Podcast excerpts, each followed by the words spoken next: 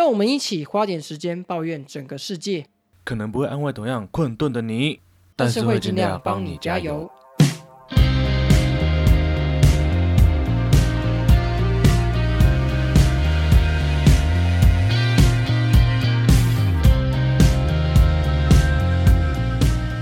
大家好，我是石春样，大家好，我是花莲王。今天是二零二三年的三月八号，三八妇女节快乐啊，各位！那请问三八妇女节，你有好好对待你身边周遭的女性吗？我好像没有，不过我在前阵子的确有收到一些身为女性的待遇。等一下，等一下，等一下，你是夹起来了吗？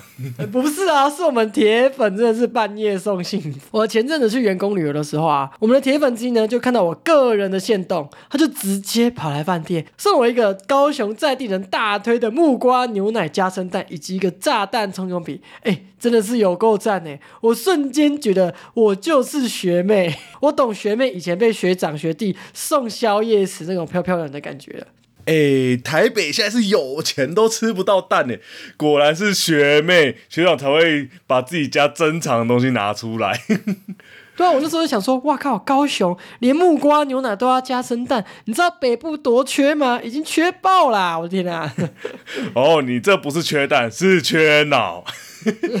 我才不是什么侧翼粉砖呢，缺蛋就缺蛋，干嘛怕人家承认？笑死！哎、那真的是有体会到走红的滋味嘞。哎、这是我第一次觉得我是一个充满知名度的人，我觉得我要大头症了。比如说，从现在开始不录了。哎、不可能不录啊，这是我维持我知名度的一个行为，我可是要每周准时更新，你看我多认真。没有啊，你的大头症就是没有送宵夜我就不录。那我的大头症就是没有抖内我就不录了，不录了，不录了。台湾的观众听到没有？赶快手刀点进我们抖内连接，抖个五百块给我们，送我们去吃宵夜吧。可以哦，之前是送吃窗跟 Suzuki 去泡汤，接下来抖内就是送我去吃宵夜啦，送你去日本买生鱼片。耶、好了，那我们本周的开场到这边，我们接下来到我们每周报的环节啦。那么花女王本周你要抱怨内容是什么啊？我本周要抱怨的是，你不会修，你就赶快跟我讲，不要浪费我的时间。我最近不是 Mixer 坏掉吗？所以我才现在用这个比较烂的麦克风嘛。那我的 Mixer 呢，从坏掉到现在，其实已经差不多一个月了。那为什么会拖这么久都还没有修好呢？跟大家讲，不是还没有修好，是根本就没修。那时候就把坏掉的 Mixer 拿去给原厂代理修，但是我送过去的时候，他们就说，哎、如果要维修的话，可能要等三个多礼拜哦。我当下就问他说：“诶，请问是报价就要三个多礼拜吗？”店员就跟我说：“可能是这几天就跟你报价，那维修的话，因为现在件数比较多，所以就要等三个多礼拜。”我们当下就想：“好、没关系，如果可以修得好的话，我三个多礼拜我都等。”结果一个礼拜过去了。无消无息，又过了三四天，还是无消无息。这时我就打电话过去，他就说、我们这边报价要等三个礼拜，因为现在件数比较多。我就跟他说啊，不是一开始跟我说报价很快就可以报价维修吗？他就说没有，因为现在真的维修的件数比较多，我会请维修部这边尽快跟你报价。结果我真的等了三个多礼拜，我才接到电话。但是这时我接到电话，店员居然跟我说：“哎，你的 Mixer 已经送回我们店里了。”我心里就讲：“哈，不是说要先跟我报价吗？怎么就突然就修好了呢？”哦，于是我就问店员说：“哎，那个维修部都还没有跟我报价，哎，店员居然回我说：哈，维修部那边居然没有跟你报价吗？”他下一句就让我天打雷劈，就是哦，那我这边跟你说。维修部那边呢说，因为这个他们没有办法修，诶，他们说这个可能一换就要换整全部的主机，然后我当下心里直接骂了一声干，我想说，诶，你没有办法修，你还拖了那么久，然后还不主动跟我讲，还要透过店员。我这边主动问，才跟我说你们没有办法修这件事情，那你们这样真的是亏我一个原厂的代理耶。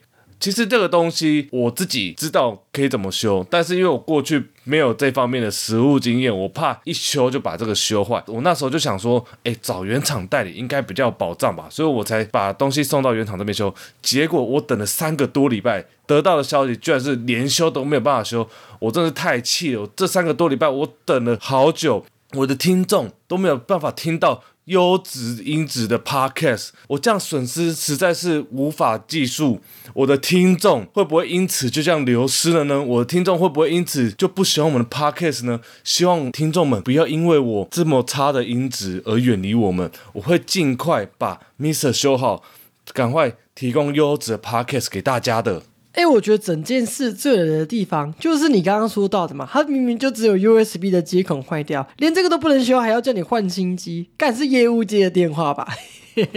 哎，这绝对是业务脑哎，因为通常店家都不会想要修你的东西，只会让你哎，你要不要直接换一个啦？他们这样子不用修，还可以赚个业绩，根本就想坑我钱吧？哎，我觉得另一件事也蛮扯的，就是这个东西他们也知道他们修不了，那为什么要等三个礼拜后由你主动联络才肯告诉你这个资讯呢？我真的是不懂哎。我这有个假设啊，他可能就是让你觉得啊，这个修不了，他们要报废，然后随便弄一弄拿去卖给别人一个二手新机。我相信有一些店家。就是这样搞，很讨厌。哎，这样子真的很没有良心呢。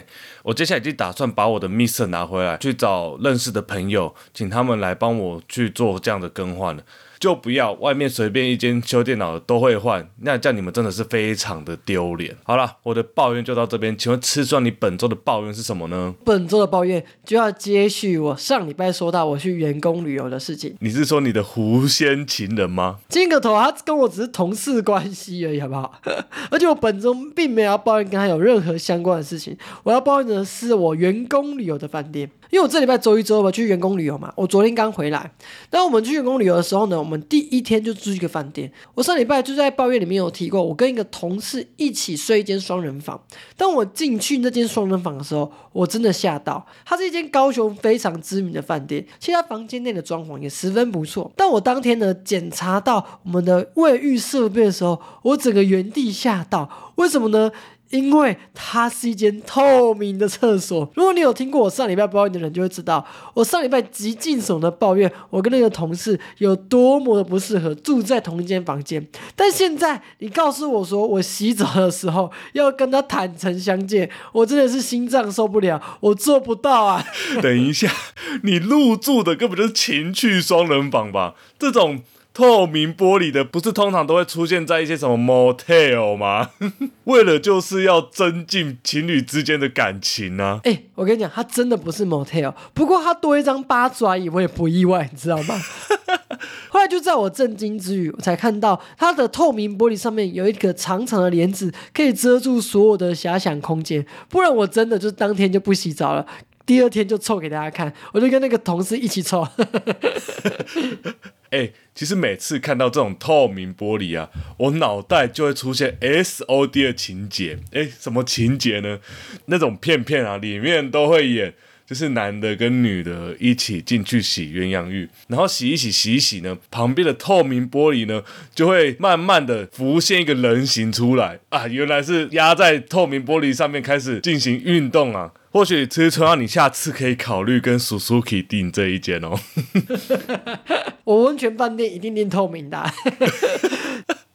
实我在个人账号的线动发了这篇之后呢，我一个学长朋友就马上跟我说，他跟他老婆最爱来这间，我笑死。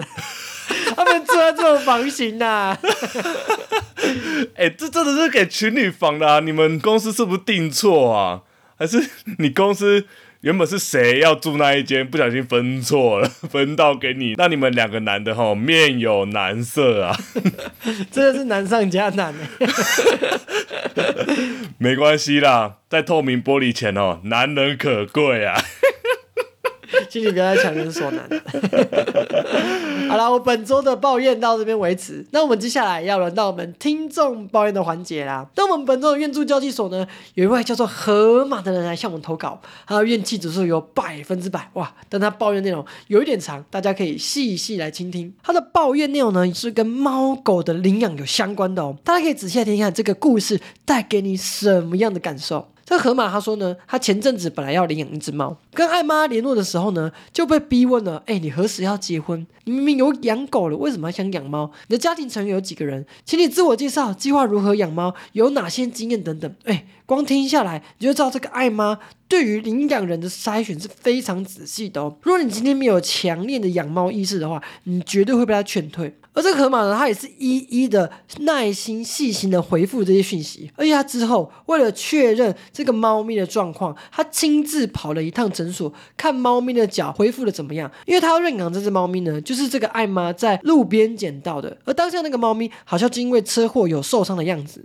结果。当天他们跟艾妈预约要去看猫咪的时候，艾妈整个大迟到，而那间医治猫咪的医院有规定探访时间只有一个小时，结果他就这样迟到了四十五分钟。但河马也没说什么，他也是主动的跟艾妈自我介绍，即使这些东西在之前的讯息里面就提到很多，但是他为了让他安心，还是再说了一遍在讯息之中讲过的所有事情。但艾妈就很奇怪啊，她还是很纠结河马的感情状况，包括但不介于啊，你要几岁结婚？那猫咪以后跟谁住？你跟男友感情好吗？男友多爱动物，那男友有一天不爱他怎么办？我会怎么决定？家里有狗了，为什么还想着养猫咪啊？想要看猫咪有人的房间？还有最后一个问题，还有这么多只猫可以选，为什么你要选择一只被车撞过的呢？河马那时候就觉得说。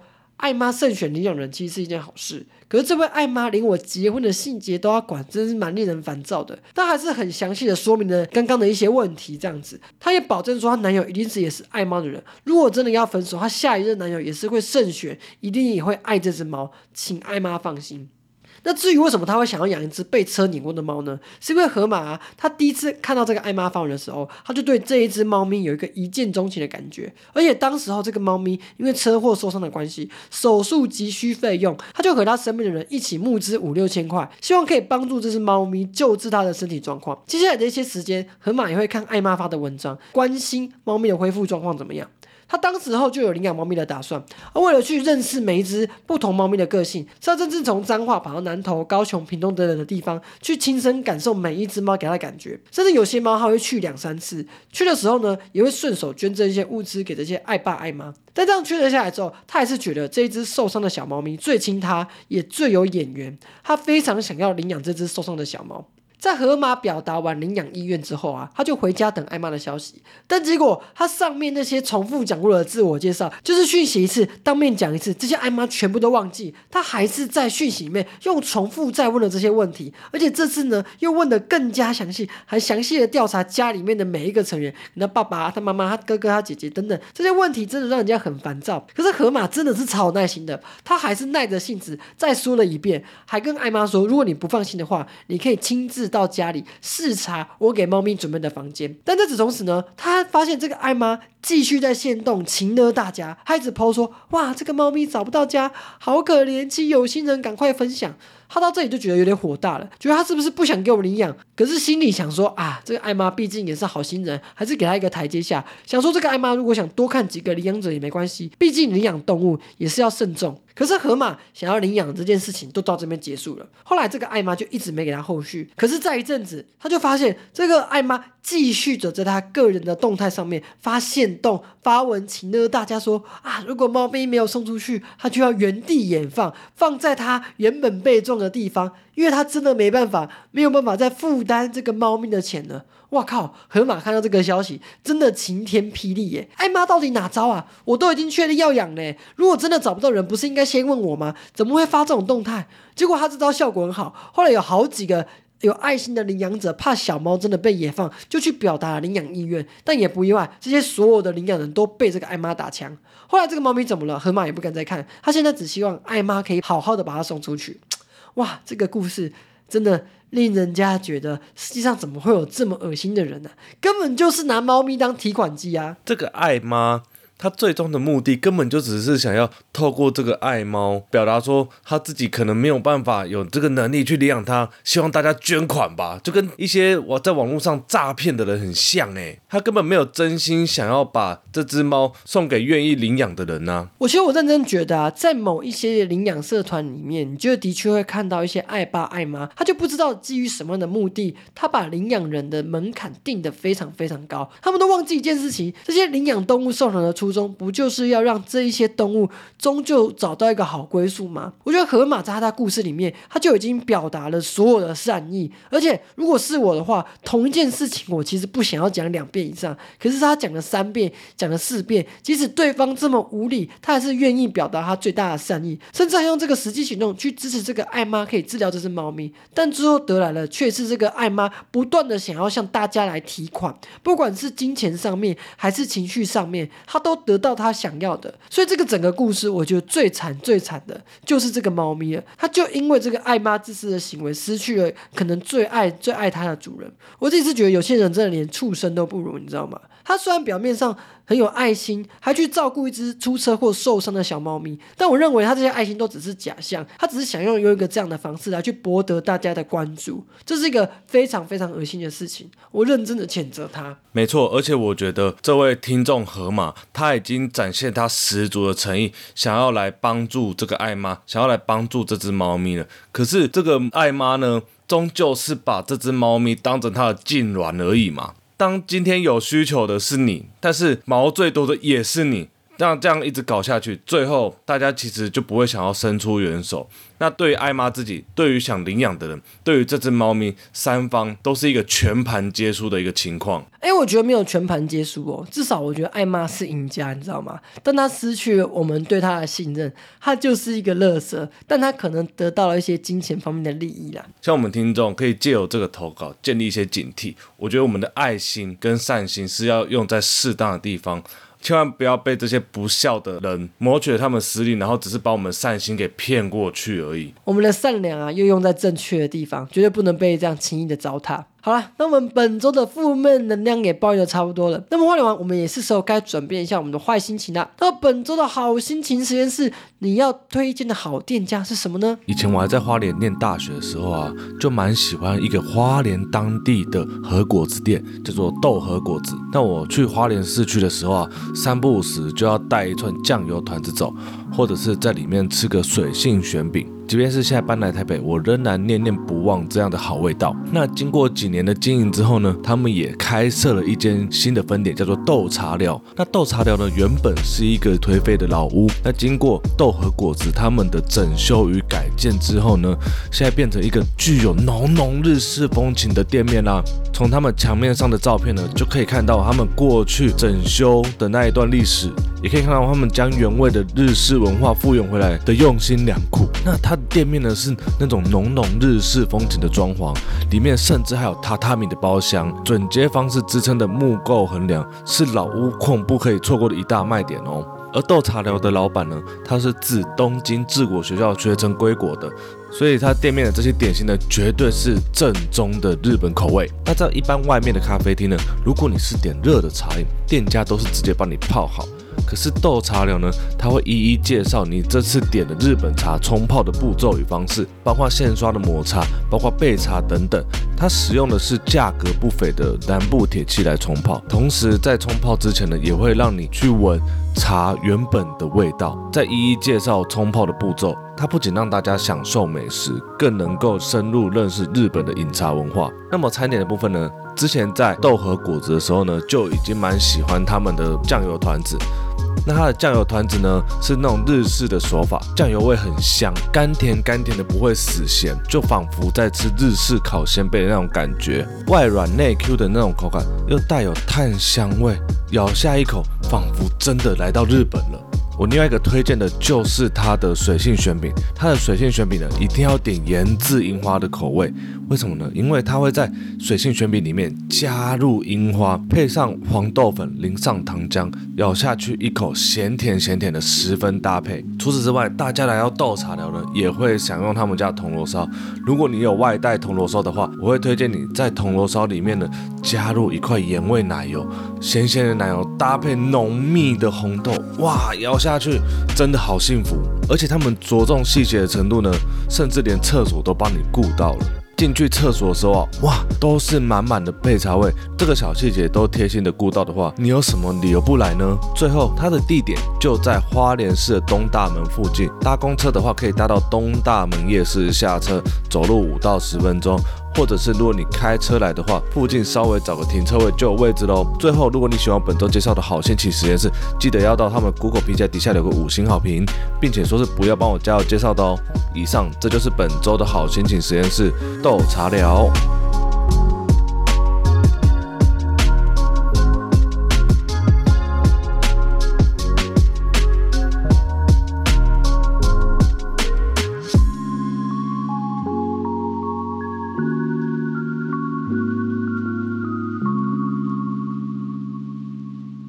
感谢花莲王介绍本周的好心情实验室豆茶聊。如果大家喜欢的话，一定要到店家亲自去吃吃看哦，然后告诉他们是不要帮我加我推荐的。好了，那么接下来到我们本周的十四一题时间啦。第一则十四一题就是近期闹得沸沸扬扬的一个网红代言食品的话题，没错，就是我们的九妹跟小七联名的争议延上产品啦。我想他可能进入了很多人的坏心情实验室。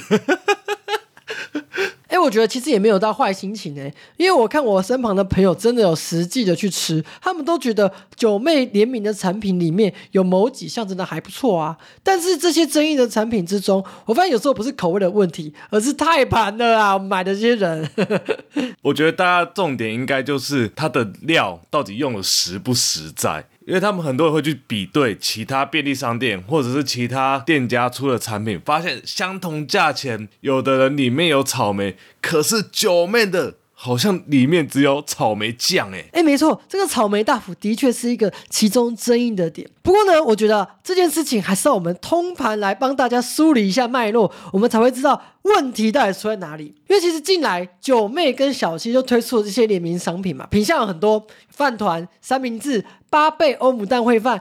咖喱鸡排乌龙面、草莓大福、抹茶拿铁等等，因为大部分联名的商品价格其实偏高的。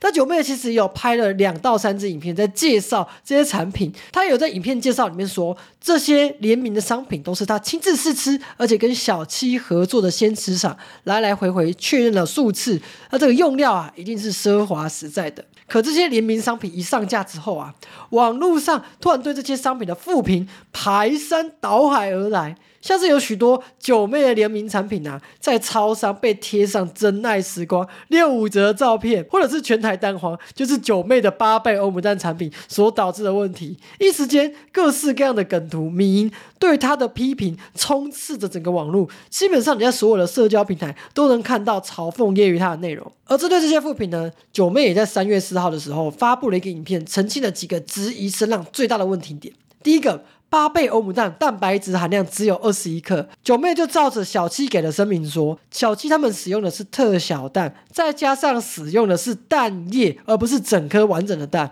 而且蛋白质在烹饪的过程中就会流失，所以最后只剩下二十一克。哦，这个其实争议很多，不过我们待会会再往下解释。他第二个是说，为什么有那么多门市会剩这么多，变成真爱时光呢？九妹她就强调，她绝对没有施压这个各个小七的加盟主去订购。网络那些流传的图片啊，它里面的超商还有去调查到进货量，虽然有报废的状况，但其实整体来说销量还不错，没有到网络上传闻根本没人买那种窘境。第三个，照烧鸡拌饭，就是他出了一个比较平价的饭团，里面没有鸡肉啊。九妹就有提到哦，因为它是平价的，原本的成本考量就不会放鸡肉，但是因为这个名称实在太误导人了，所以他说之后就会改名称，变成照烧鸡的风味拌饭饭团。第四点，奢华饭团很贵。但是没有虾子跟干贝啊！九妹就有说，他其实真的都有确认每一个饭团里面真的有这些配料。他说，也许有一些饭团，比如说网络上传了几张，可能是因为在品管上面出了问题，或者是他们在切料的时候切的太细小、太琐碎了，所以他没有看到它里面那些料。但九妹呢，她也是非常诚心的吸收这些意见，她也说会跟 Seven 来回报。来改善这些问题。第五点，他说酱烧烤鸡蛋的三明治的溏心蛋太少了。九妹就说，原本没有放太多溏心蛋，是小七他自己觉得太多固体物，三明治吃起来口感会不佳，所以他在蛋的后面放蛋沙拉。九妹原本的想法就是想要把溏心蛋放多一点，但小七那边的想法似乎不是这样啦，所以九妹目前有跟小七去争取说要多放一些溏心蛋。再是这个草莓大福没有草莓的部分，其实在之前九妹的开箱里面，他就有说，其实里面放的是草莓的卡士达酱，没有提到说含有草莓本人。而草莓大福里面包酱料的灵感来源，也是九妹参考日本小七的草莓大福，她所看到的。因为日本的草莓大福也是包酱料，虽然说大部分的民众是希望可以吃到草莓本人的，不过九妹说，因为草莓是季节性的产品，目前没办法做改动。那除了这些产品的问题之外，有人就质疑说，哇，九妹这次出产品就只是想要割韭菜而已啊。那对九妹来说呢？她说这次的联名虽然有赚到钱，可是其实也没有想象中那么多。她会做这件事的原因，主要也是想要解锁一些人生成就。她觉得这个很酷，想尝试，但也没有说真的想要割韭菜的意思。做一点，有一些民众他们自己是觉得说，哎。明明就是换个名称而已，有的产品好像没有什么创新啊，你换个名称就要加钱，不太对吧？而九妹就解释说呢，她其实在试产品的时候是真的有来来回回试很多次的，因为她觉得这个合作呢是希望可以比较长期，所以一开始在选择某一些调味的时候可能比较保守，所以这些产品的改动幅度确实没有跟其他的差异性那么大。她可以理解大家的愤怒，所以她目前有在检讨，之后如果可以的话，会尽量的改进。其实我自己有完整看完他这一部澄清的影片。其实比起其他台面上这些公众人物来说啊，我觉得他的公关处理危机算是非常不错的。可是影片里面呢，还是有几点让大家十分不解，特别是那个八倍欧姆蛋蛋包饭上面字卡写说蛋白质含量只有二十一克这个部分，有许多营养师都跳出来说，蛋白质一般的煮熟加热状态下。根本就不会流失，他这个说法是有问题的，这个数字呈现是有问题的。那事件延烧一阵子之后，脸书就有一名叫做李洛克的网友质疑小七给九妹的说法，他说不管怎么算，这个蛋白质含量都不对啊啊！原来是食品业的法规，其中有一条是说，我们的营养标示呢，虽然一定要把蛋白质、脂肪。碳水、热量这些都标示清楚，可是其中的误差值是可以差距到二十趴的。那在这二十趴内的都是合法的范围。但大家平常不会去检视说我们那营养标示的精确度，可是这次九妹的产品，它就被大家放大检视。那因为这个数字实在是太不合理了，那你又不能直白说出来这个原因，所以只好在影片中拿这些不合理的借口当做理由。我们就拿这次的八倍欧姆蛋跟原本的欧姆蛋包饭来比较。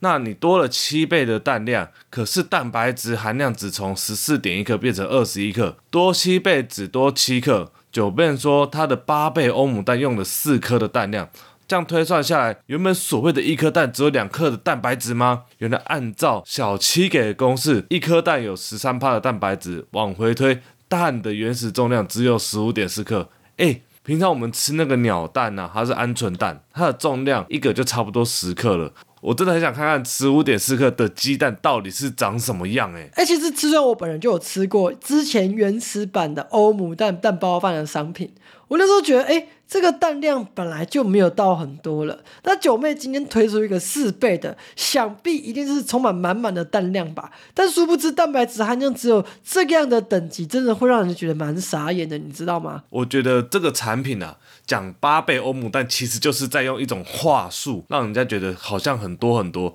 但是实际上。其实也没有。如果真的是八倍欧姆蛋的话，我想我现在这个盒子应该是装不下那个八倍的蛋量啦。如果八倍欧姆蛋能行，我就信跳蚤大拍卖了。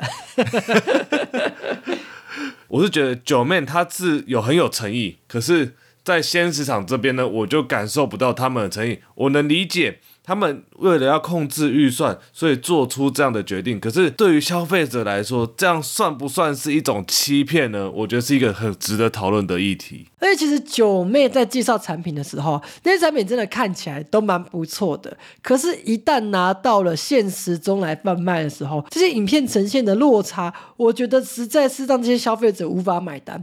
难怪会有这么多网友来抨击九妹做这些联名产品是来削钱的。但我也只能说。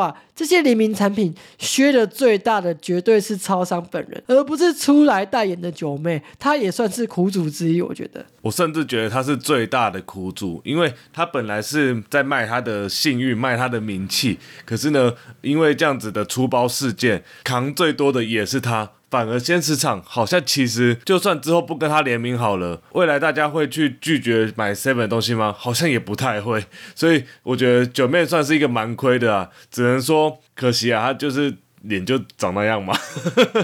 如果是美食水水芊芊，我看大家都不会讲话了吧？哎，那个金针菇联名产品，我其实我也没有觉得有多好吃啊，还不是没有人在骂，为什么？因为人家是女生呐。哦，你就要被女权团体出征，并没有，但我真的觉得芊芊的联名商品没有好吃到我想要去买。我吃了几次就觉得，哎，这没办法给他好评。我特别反推那个斑斓蛋糕，干，我去玩马来西亚之后去吃那个斑斓蛋糕，超失望。虽然超商的东西真的本来就不用太期待了，不然怎么大家要省钱的时候都会去当鲜食超人嘛，对不对？没错，这些不好吃的饭团都是被我这个乞丐超人在鲜食时段一扫而空。都是你啦，吃那么多，害非洲的小孩都没东西吃。非洲小孩如果要来台湾跟我抢真爱时光，我也是会礼让，你知道吗？好了，你还算是一个有爱心的人呐。没有啦，我这个做爱心的能力啊，绝对没有比我们下一则新闻的苦主来的强烈，来的猛烈啊！你要确定那个苦主是要做爱心还是要做爱？哎，他就是没车在那边做爱风铃晚。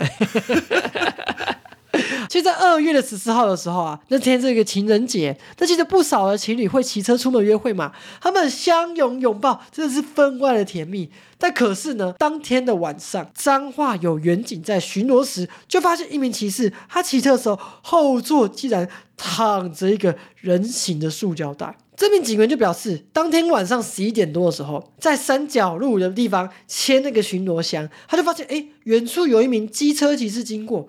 后面就载着一个黑色塑胶袋捆绑的细长物品，而且看起来非常沉重。他仔细看了看，我靠，这根本就是一个人形啊！后来机车撞到坑洞的时候，袋子的两端开始震动晃动嘛，那看起来就像是头跟脚一样。而且机车的旁边还有架着一台小推车。然后警察是受过专业训练的，他觉得干这样不对，他一定是在运尸。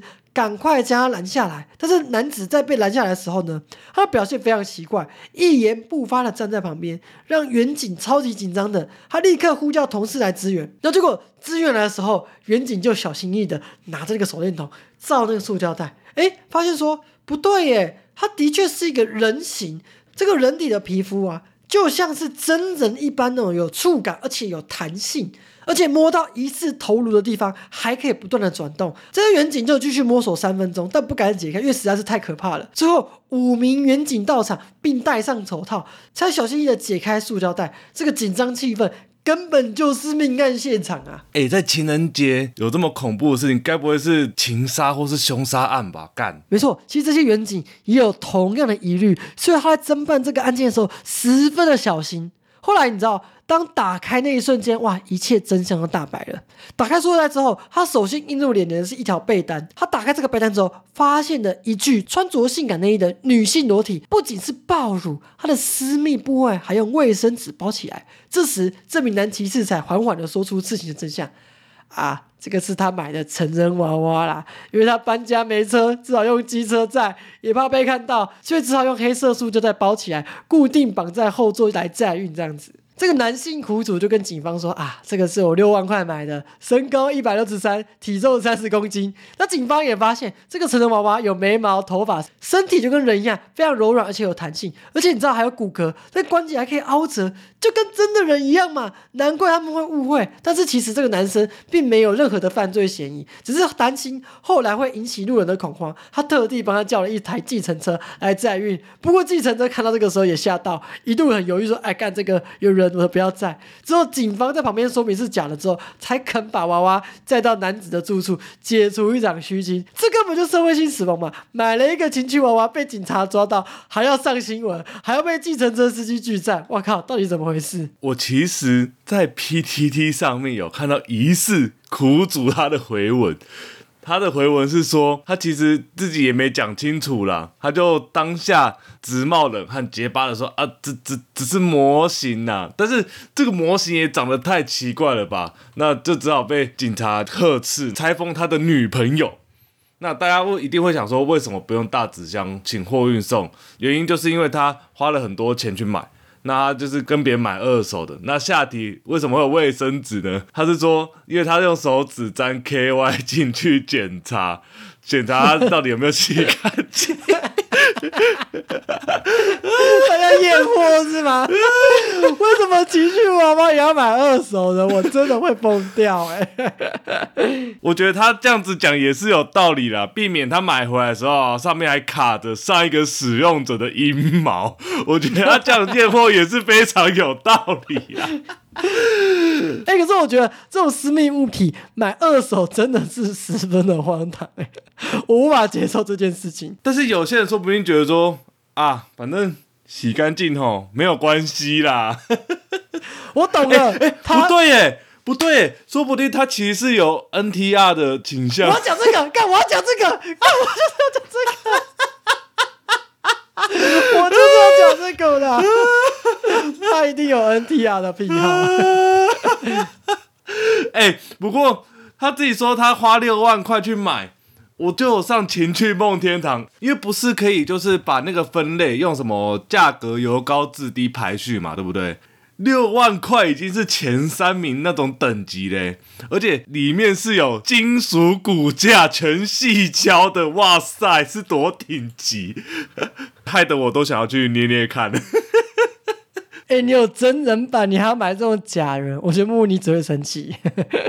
哎、如果某一个情趣用品厂商，他出了一款真人娃娃，从头到脚，包括它的肤色，包括它的体毛，这些全部东西都是你的理想型、完美型。如果可以去摸的话，你会不会想去摸？我是可以摸摸看，但是我真的不会想把它买回家，因为我真的看过很多日本的恐怖片，那个娃娃会动，真的是超级可怕的。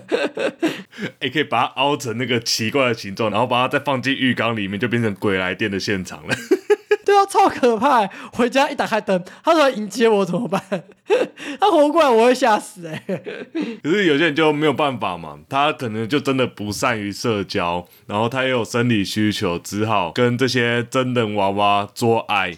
所以呢，我在这边非常支持性专区的设立。大家有需求就是要跟真的人做嘛，诶，跟这种真人娃娃做很空虚诶。哎、我这边要反驳你，有些人他不是有社交障碍，而是他觉得跟人相处太麻烦，他只想要干娃娃，还有娃娃屁，你懂不懂啊？我真的不懂，因为我从来没有这种困扰。哎、我觉得这个男生除了娃娃屁之外，他这个绿帽屁我也是受不了。不行啊，用二手的我真的不行哎、骗子、档案这些都可以看二手，看大家分享的没关系。可是这些会碰触到自己 GG 的东西，还是真的先不要啦。哎、他都不怕感染吗？干干长菜花，然后去看医生的时候要怎么解释？呃，我买了二手的情趣娃娃。我已经可以想象他在这个情趣娃娃上面写下三个字“漏便器好啦，至少这个成人娃娃不会嫌弃他表现不好啦。但下一则新闻倒是真的有人表现不好喽。” 哇！而且是会被全台湾的棒球迷炮轰啊！那就是经典赛在这礼拜终于开打了。哎，干！我一堆朋友都跑去买票，我说干你们也太有钱了吧！因为随随便便一个外的位置，他就他妈四位数一千多块，花莲王我本人真的是买不下去。即便是我很支持我们台湾队，但是我他妈就穷嘛，就抖内就太少啦。在这个地方，请大家再多多抖那一下啊！也因为这次经典赛呢是暌违十年在台湾举办，所以呢有我们台湾队比赛的票，哇靠，直接秒杀！那大家是看什么？其实我都心知肚明啦。有些人的确是认真看球场内的球员哦，但是我想更多的人是看球场外那一排的拉拉队啦。就在我们今天录音前，刚好就是我们台湾队巴拿马队。诶，原本想说这场应该可以轻松拿下吧，或是再怎么样也都是至少六四或是五五开。为什么一开始我们跟巴拿马的国家队打的时候，会觉得胜算蛮高的啊、难道是我们跟巴拿马的总统有一些交情吗？我看哦，经过这场比赛哦，我要打去给那个巴拿马总统了。我们跟他根本就没有交情啊，他直接把我们血洗耶，哎、直接打下十二分哎，超级夸张，而且是在前五局就打下六分七分。我们台湾的棒球跟巴拿马差距没有到这种程度，诶，我们又不是中国队，因为我们这次跟古巴、荷兰还有巴拿马分在一组，在过去的比赛排名以及历史的经验，巴拿马算是一个对战成绩比较好看的球队，结果，整场比赛下来，哇，表现荒腔走板，还有那种投七球就造成满垒，球根本投不进去的那一种，这个时候呢，一堆人就开始不爽了，很多人都说什么啊，不要比了啦，赶快打包回家干嘛的？然后开始做什么事情呢？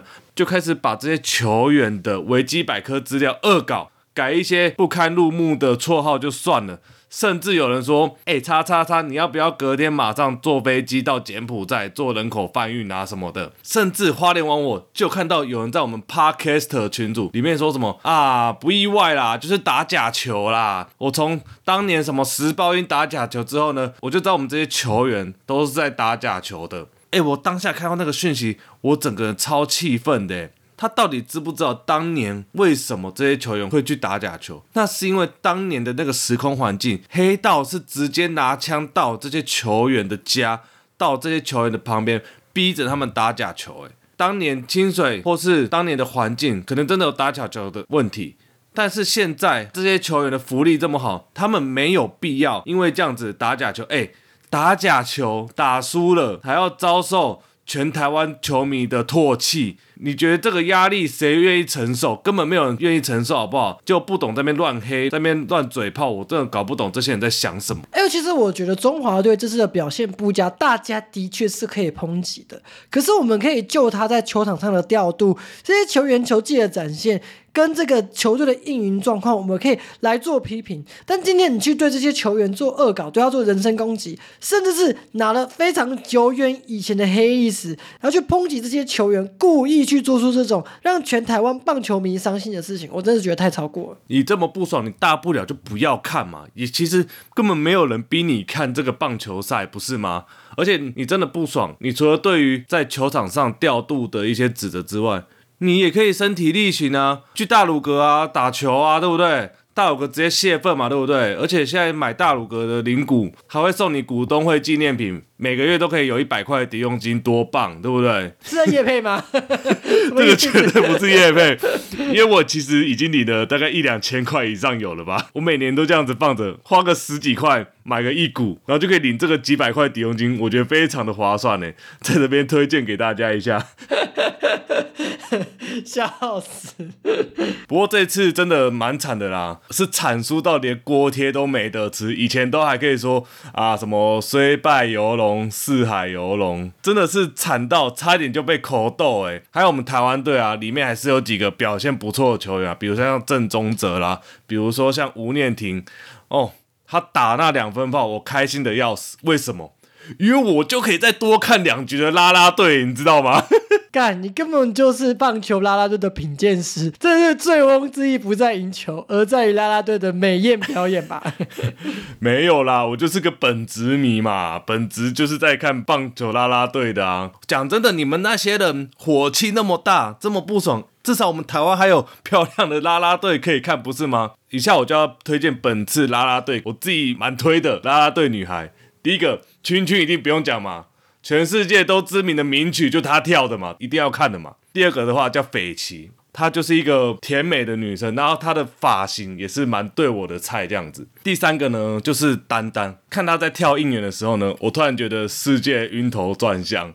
至于为什么晕头转向呢，我就不多说，大家可以自己去看影片。那这就是我推可以看的三个啦啦队女孩。当然，有些人会去看林香啊什么，但林香就不是我的菜啦。如果大家自己有什么啦啦队的名单，哎，欢迎透过我们的 IG 跟花莲网交流交流。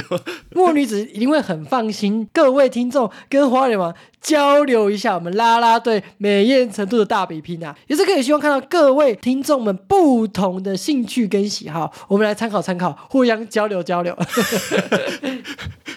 哎，这一段如果被木木女子听到吼，她一定又要质问我，到底是这些拉拉队女孩比较漂亮，还是她比较漂亮？不能比呀，木木女子已经是大于啦啦队，对不对？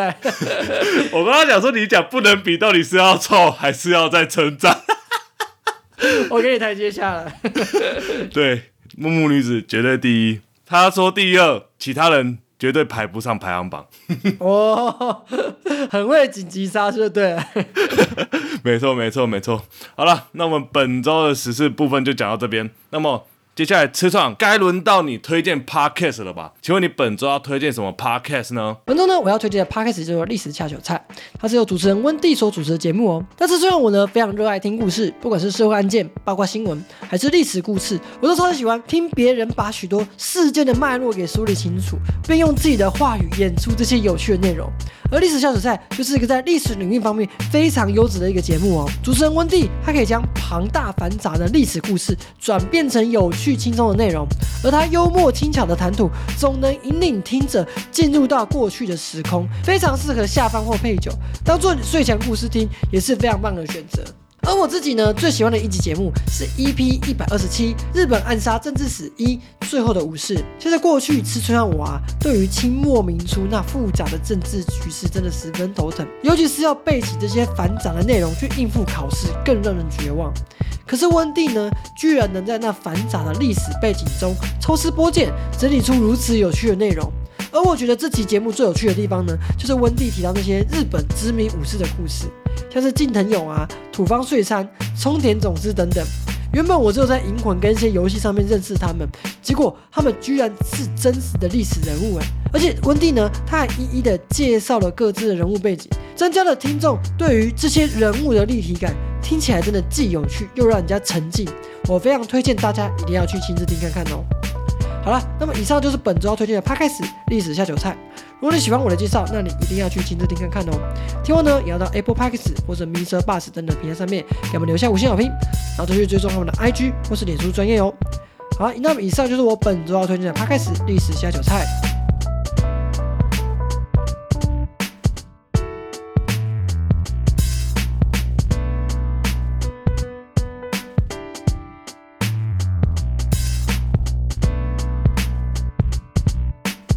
感谢吃创推荐本周的 Podcast 历史下酒菜。花莲王我本人也是非常喜欢历史型的节目，吃创连续两集介绍历史型的节目，哇，我马上都加入清单了呢。好了，那我们接下来来到不要起争议的环节。前阵子啊，就有一名女网友，她就在迪卡上面发文，她的内容是抱怨她的前男友啊，说要跟她 A A 制，她真的非常的不爽。其实我们情侣啊，双方要如何相处？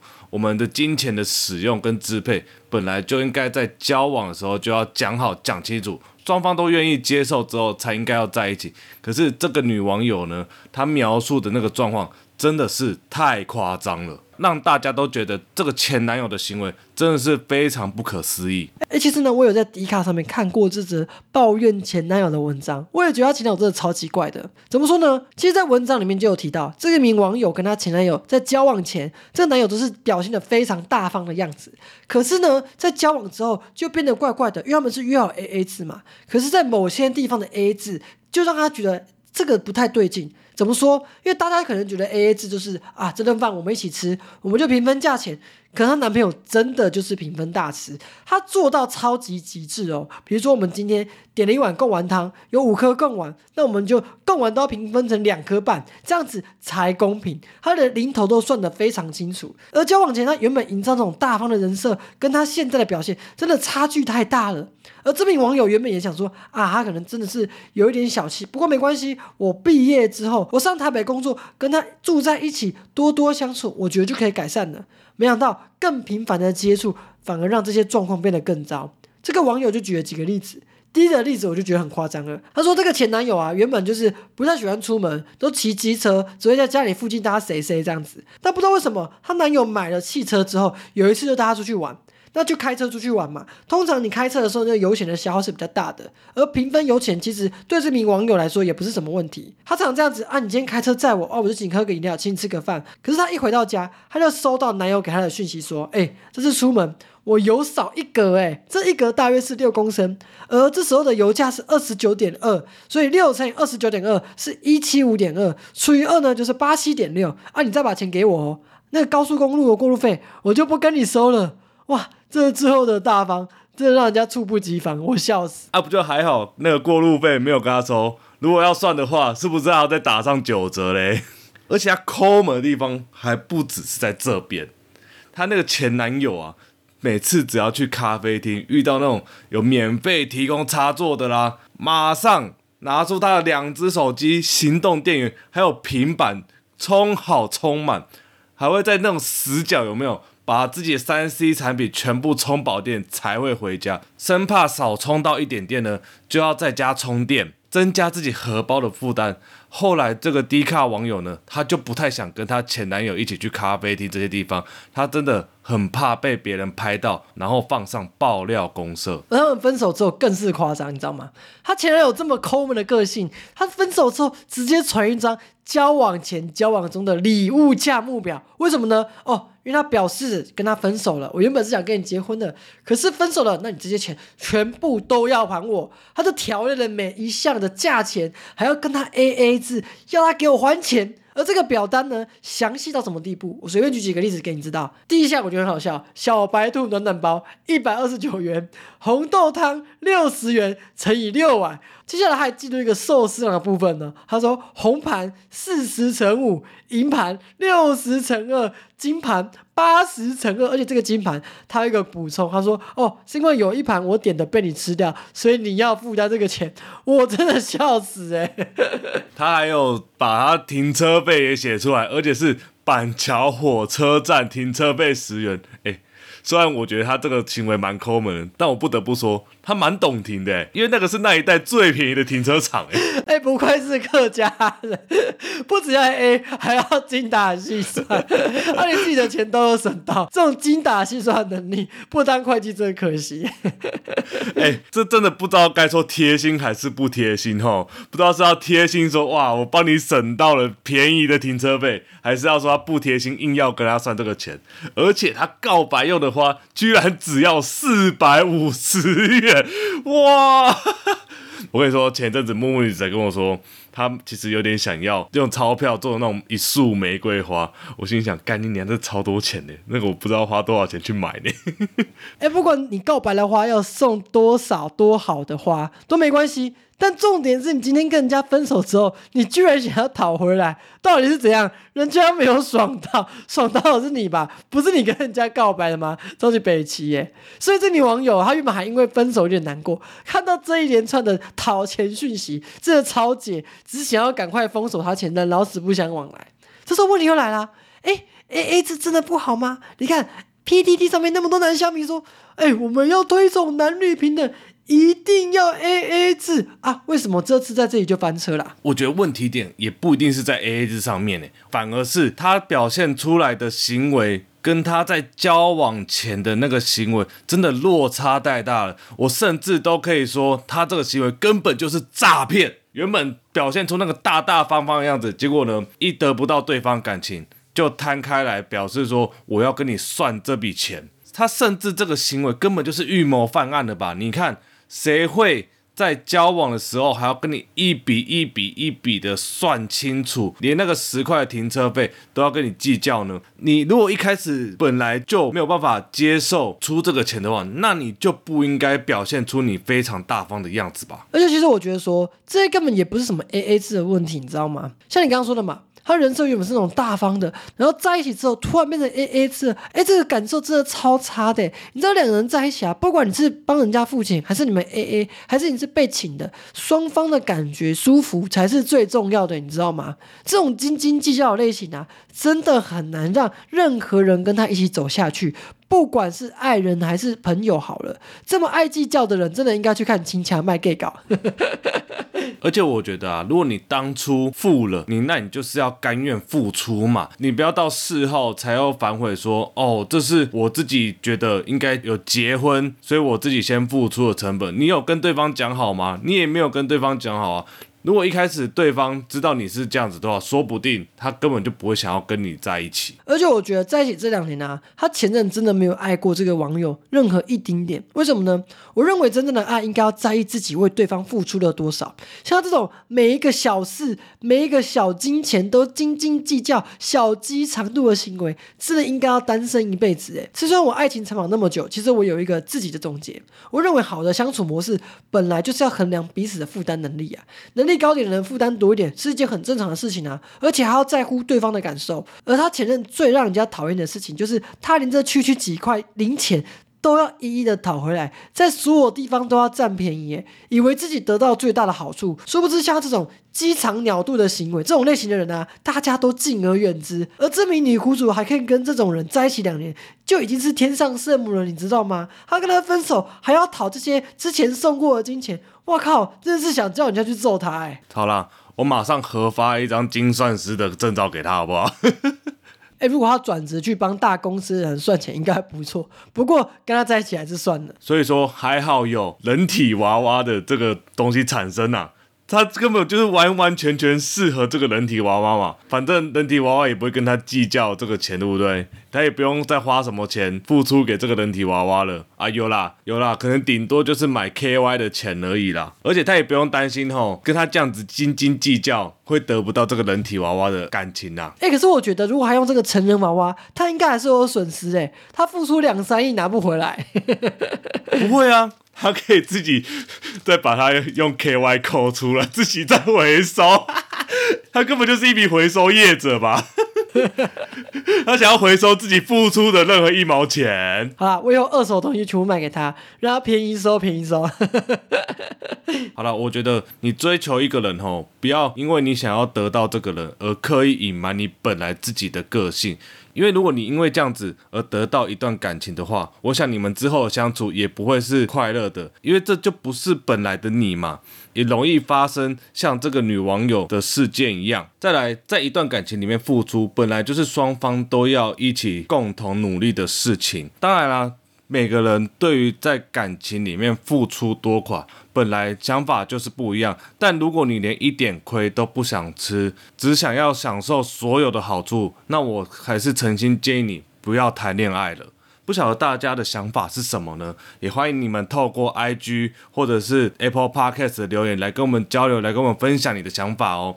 那么以上这就是我们本周的节目，大家别忘了在 Apple Podcast 或者是 Spotify 或者 Mr. Bus 这些平台呢，给我们留下五星好评，并且追踪我们的 Instagram 哦。那我们就下个礼拜再见喽，拜拜，大家拜拜啦。